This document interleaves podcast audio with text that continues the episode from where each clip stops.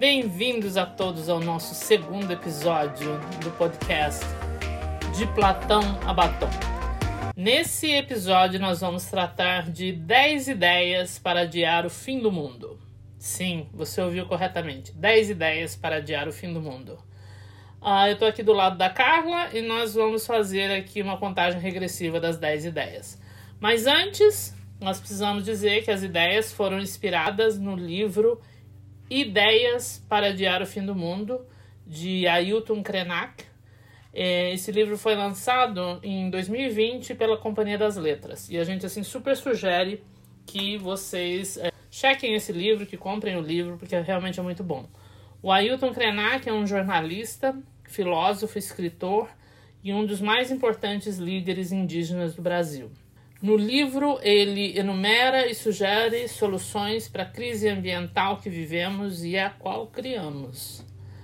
Uh, ele oferece perspectiva de uma cultura tradicional que vê os seres humanos como parte da natureza, em contraste com a visão antropocêntrica da nossa civilização, que coloca os seres humanos no centro do universo, elevando a sua importância acima da natureza.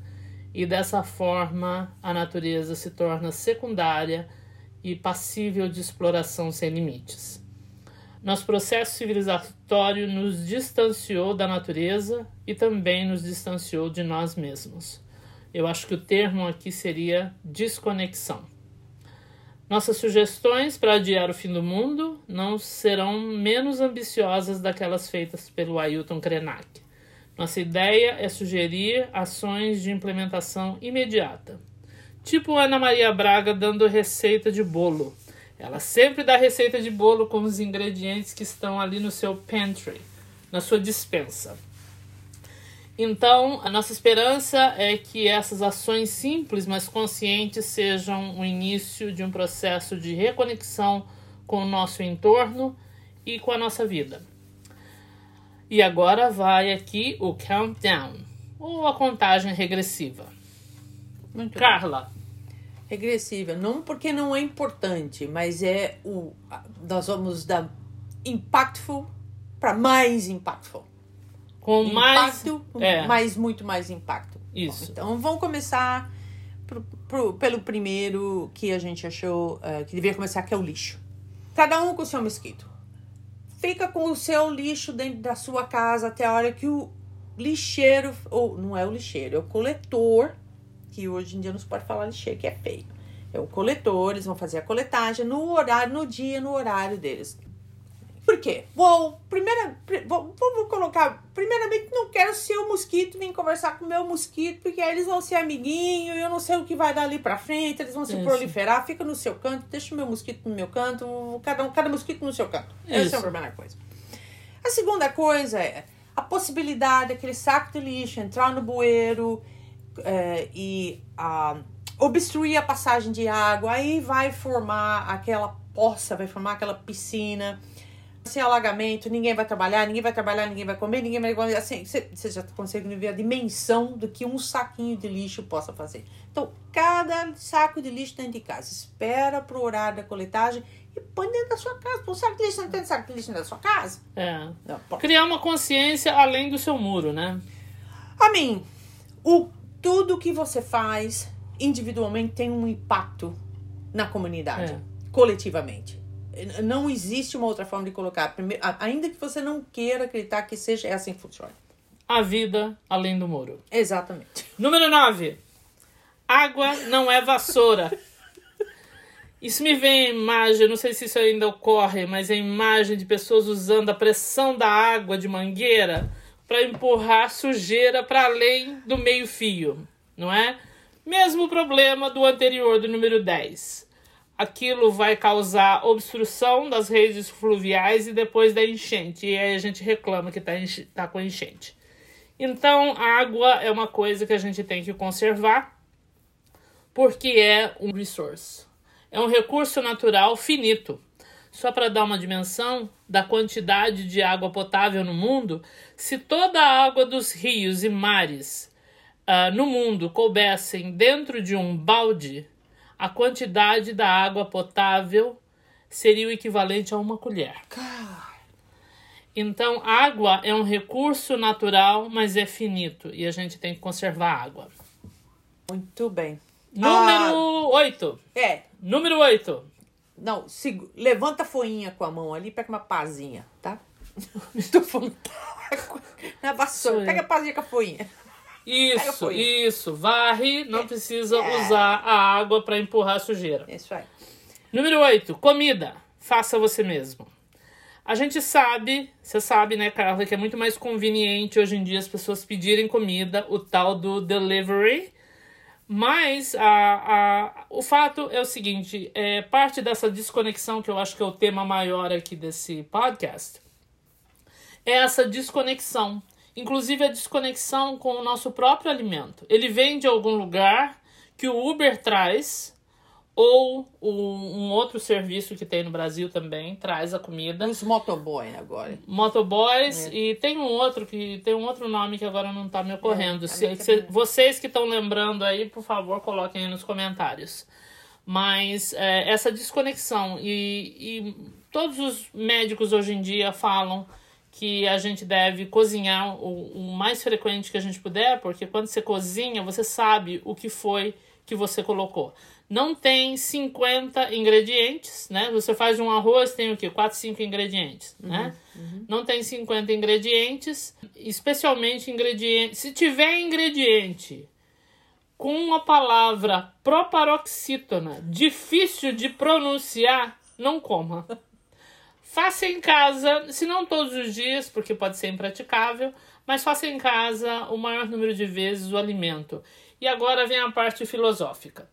Se vocês pensarem comer, o processo de comer, que a gente nem para para pensar no que, que isso realmente significa, é colocar elementos do meio ambiente para dentro do corpo. É uma das interações mais significativas do ser humano, talvez a mais significativa do ser humano com o meio ambiente. E, e esses elementos, esses nutrientes vão virar neurônio, vão virar ossos, cabelos, células nervosas, pensamentos, emoções, arte. Então é um processo que ele é mais profundo do que parece. Nós trivializa triv trivializamos o processo de comer. Então faça você mesmo o máximo que você puder. Próximo.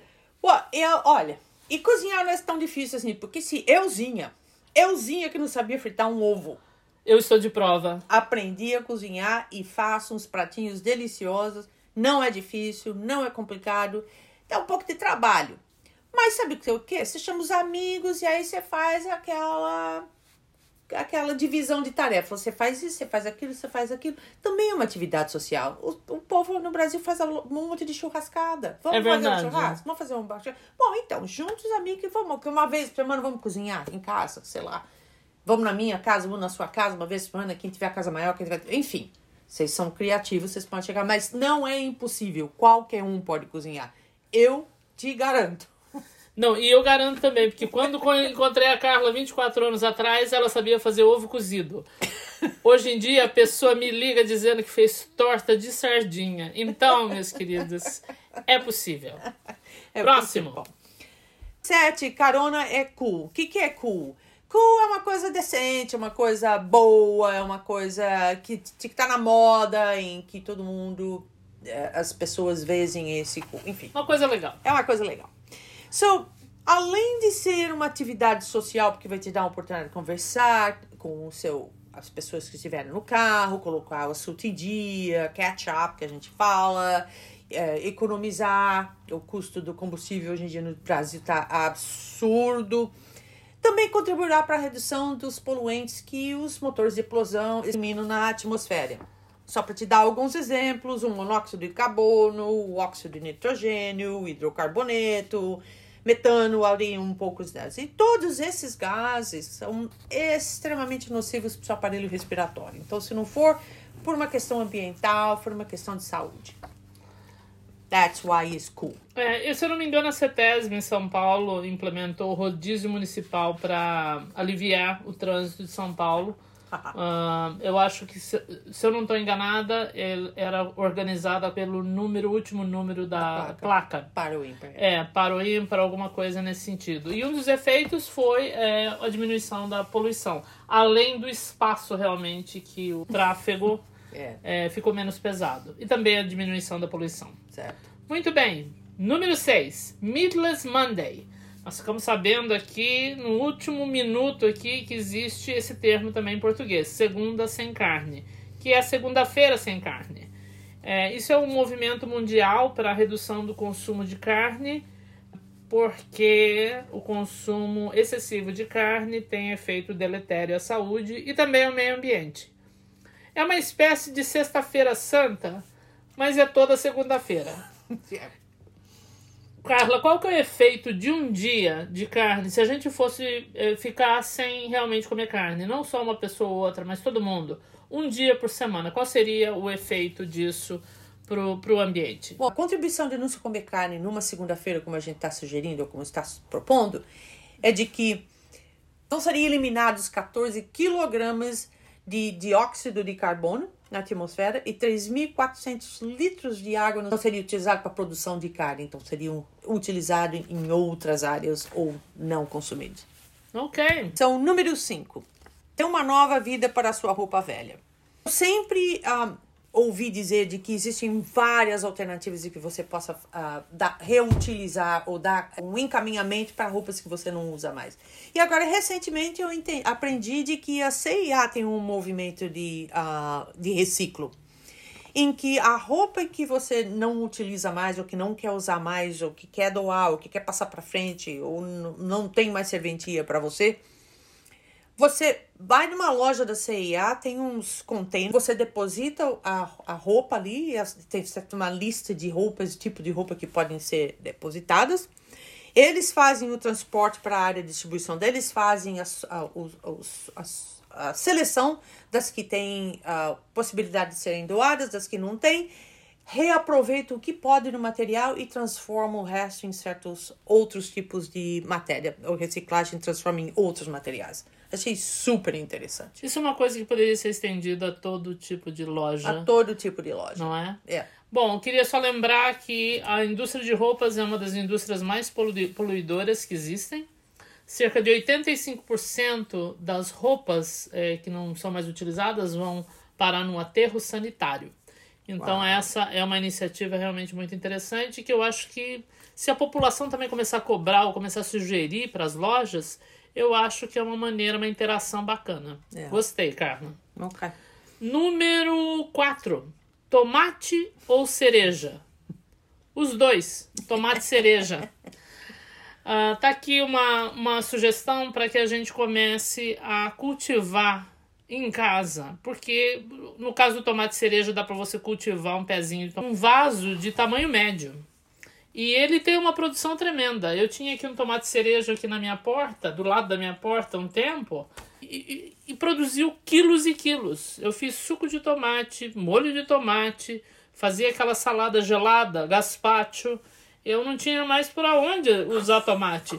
E se você pensar num, num, num pedaço muito pequeno, porque é um pé pequeno que tem exige um espaço muito pequeno também, não tem uma raiz enorme. Uhum e começar a ter esse, esse relacionamento mais próximo com, com o alimento. Dá para também plantar uma porção de temperinhos, não é? E começar a cultivar isso. É. Porque, de novo, a, o tema aqui é esse distanciamento da natureza. E essa é uma maneira de trazer a natureza perto da gente. É. Eu acho que é uma iniciativa que pode ser interessante. É. E também ensinar as outras gerações e parar de ter esse quintal completamente cimentado, onde não tem uma planta, não tem uma coisa viva, além da nossa presença. Com certeza. Além do mais, isso do tomate, e tem então, tantas outras coisas que pode fazer. Eu fiz um experimento em algum lugar, uh, eu vi no. Alguém me falou sobre o pé de alface. Eu comprei o pé de alface, tirei as folhas, nem precisava tirar, tirei as folhas, coloquei o pé de alface no copo as folhinhas, na, nascem mais folhinhas. Então você pode. E você colocou esse pé de alface aonde? Um copo, eu pus dentro de um copo de água e coloquei na minha em cima Na da água? pia. Na água. Então quer dizer, você tira a folha e não precisa nem lavar, porque não tá na terra. Não tá na terra, não tem bicho, não tem, não tem forma mais local de você comer. É, dizem, né? Coma alimentos locais, né? É. Mais local do que o balcão ali da pia, realmente fica mais... difícil ser mais local do que Isso, isso. mas como. Pois é. Nossa, muito boa essa ideia. Vou, vou fazer isso. Faça, você vai ver. Muito bem. Próximo. Três, caminhar com propósito. Quando você sai, caminhar é extremamente saudável. Mas quando você sai para caminhar, existem outras, outros propósitos que você pode dar também a, se, a caminhar. Ok. Por exemplo, um deles é ir recolhendo o lixo que você vai vendo na medida que você vai caminhando. Leva um saco de lixo, em vez de ficar reclamando que aqui todo mundo joga lixo no chão, você pega o lixo e, e co- recolhe e coloca no saco. Talvez uma sacolinha. Sacolinha, saco. Eu já carreguei saco- sacos grandes, sacolinhas pequenas, já fiz Ok. vários. Existe um nome para isso. Eu não sabia que existia. Chama-se plugging. Plugging. Eu não sei se existe uma palavra em português, mas a palavra é plugging, que é andar ou jogging e pegar o lixo ao mesmo tempo. Ok. Ok? Essa, essa atividade começou em 2016. um, a- a- aparentemente foi organizado por um grupo na Suíça e agora está se espalhando pelo resto do mundo. Eu já vi várias pessoas fazendo isso aqui nos Estados Unidos, andando com saquinho de lixo e coletando tudo. Perfeito. Ok? Gostei. E a outra razão, não é? É, é, além do ar puro e, e da luz que fazem bem para a mente, também tem, é, quando você caminha, você pode interagir com os vizinhos, que é uma coisa é, muito importante. Eu acho que tem é, dados é, científicos muito sólidos a respeito dessa questão de comunidade. A gente. a- a- aquela, aquele mesmo tema do início que a gente colocou, esse distanciamento da natureza, distanciamento de nós mesmos, e, e, e isso é um problema, porque nós somos um ser comunitário. Nós somos um ser que, que, que gosta, e não só gosta, mas consegue desenvolver mais e consegue evoluir melhor em grupo. E, e nós estamos todos muito isolados dentro de casa. Eu acho que uma outra coisa que a gente pode fazer é dizer um oi pro vizinho, começar uma conversa leve e, e sentir mais, desenvolver ou voltar mais esse senso de comunidade que nós estamos perdendo nessa vida urbana que temos. Verdade. Número dois, sacola é sexy e pode ser melhor ainda. Ah, as, as sacolas plásticas, que eu sei que eles estão reduzindo a quantidade de sacolas plásticas, mas você pode, você pode reutilizar todo aquele monte de sacola plástica que você tem dentro da sua casa, não põe lixinho dentro, depois joga no para jogar no lixo. Sabe para onde vai essa sacola plástica? Para o mar, ah, na maioria das vezes. Então, faça suas próprias. Eu vi tantas ideias de ah, confecção de sacola plástica. Em fato, até uma oportunidade Sacola reciclável, né? sacola reciclável. E, de fato, é até uma oportunidade de negócio, porque você pode criar sua sacola com o seu nome, com o seu telefone. Ah, você pode, se você tem um negócio, você pode criar ela e entregar cada vez que você faz um trabalho para uma pessoa. Vai reutilizando, é um material gratuito que você está recebendo. Vai reutilizando. E com isso você vai contribuindo para a diminuição da poluição de sacolas plásticas no ambiente. É, tem uma ilha de lixo absolutamente enorme no Oceano Pacífico. E isso é, é lixo que nós todos produzimos, não é? É, essa ideia é boa. E nós estamos aqui dizendo sacola reciclável é sexy, porque dentro do marketing clássico tem duas maneiras de você convencer as pessoas a fazerem as coisas. Dizer que é sexy ou dizer que você vai morrer se você não fizer aquela coisa. Nós for motivation. Nós fomos pelo lado sexy, não é? Faz de conta que você tá indo com a sua Louis Vuitton pro supermercado com uma sacolinha, não é? Sua sacolinha que é sexy, que é essa sacola que na verdade tá ajudando o meio ambiente. Ou competição. Quem tem a sacola mais bonita? Porque eles, a, povo adora mostrar. Eu faço melhor que a Isso, sua. Então, isso. Ou competição. É, é uma outra coisa boa. É. É, a gente não conseguiu conectar sacola rec- para reciclável, né? é, com a morte, por isso que a gente não tá usando aqui, que é um dos hallmarks também da, da- do marketing, né? É. Se você não tomar esse remédio, se você não tomar esse, suplemento alimentar, você vai morrer. Morrer. Então é outro incentivo. Mas a gente foi com o sexy porque nós achamos que seria mais produtivo. É. E finalmente, número um, evite azulejar o quintal. A gente já sabe que os quintais, especialmente no Brasil, os quintais estão todos cimentados, não tem um ser vivo brotando de lugar nenhum. E então ah, evitem azulejar, que seria o próximo passo, azulejar o quintal. Quintal é para ter terra, quintal é para ter mato. E por que isso? Isso é uma coisa que me chamou a atenção quando eu vim para cá e também me foi lembrado há pouco tempo quando eu, eu, vi, eu conversei com um brasileiro que estava aqui visitando. E falou: Nossa, vocês têm bastante espaço aqui ainda para construir, né? E eu falei para ele: Não, não pode, porque a gente tem que ter uma determinada quantidade, um ratio, uma, uma quantidade de, de grama mesmo. Você não pode colocar nada em cima, tem que ser grama. E ele perguntou por quê. A razão é para manter a permeabilidade do solo. A gente vê muitas vezes notícia no Brasil de inundação e uma das razões, eu, eu acredito, eu não sou uma expert, mas eu acho que uma das razões para inundação é que as superfícies são todas é, impermeabilizadas por cimento, não é? Todo mundo quer ter o, o, o quintal todo limpo, livre de qualquer tipo de sujeira e impermeabiliza o solo. E quando vem a chuva, a água não tem outra opção a não ser correr, não é? E, e por isso essa pode ser uma das razões que tem muita enchente no Brasil. A outra é sujeira também, né? Uhum. Muita sujeira na rua. Aqui outras coisas que eles fazem que eu, eu achei interessante é que duas vezes por semana passa um caminhão que tem assim do lado, de um dos lados, assim uma escova. E essa escova vai limpando ali o meio-fio, uhum. abaixo do meio-fio, para não exatamente acumular lixo que vai para o bueiro e depois finalmente para as redes fluviais, para os rios, é, enfim, é uma ideia. Então, por favor, evitem de azulejar o quintal. Isso. Deixa a jabuticabeira no canto. Deixa a jabuticabeira e as outras plantinhas todas, é. É, porque é uma coisa também que, por exemplo, uma árvore, né? As pessoas querem cortar a árvore, querem cortar tudo para poder não, não, não fazer sujeira, mas uma árvore diminui muito a temperatura ali no, no, no, entorno dela. A gente sabe disso. Consideravelmente. Você me falou isso da casa da sua mãe? É, assim, no corredor onde mora minha mãe, tem três, quatro árvores do lado, e aí tem um espaço, depois tem mais uma, e depois tem um espaço, tem mais duas. Então, quando eu entro, passo pelo portão e até chegar no apartamento da minha mãe, eu sinto a diferença de temperatura, é absurda. É completamente notável. E tem outra coisa que eu dei uma, uma breve pesquisa, porque fiquei, eu fiquei curiosa no sentido de que, mas porque eu vejo muitas raízes expostas no Brasil, né? Quando você anda nas calçadas, você vê as raízes expostas, e, ah, cimento arrebentado. Eu falei, gente, mas você não pode cimentar a raiz desse negócio.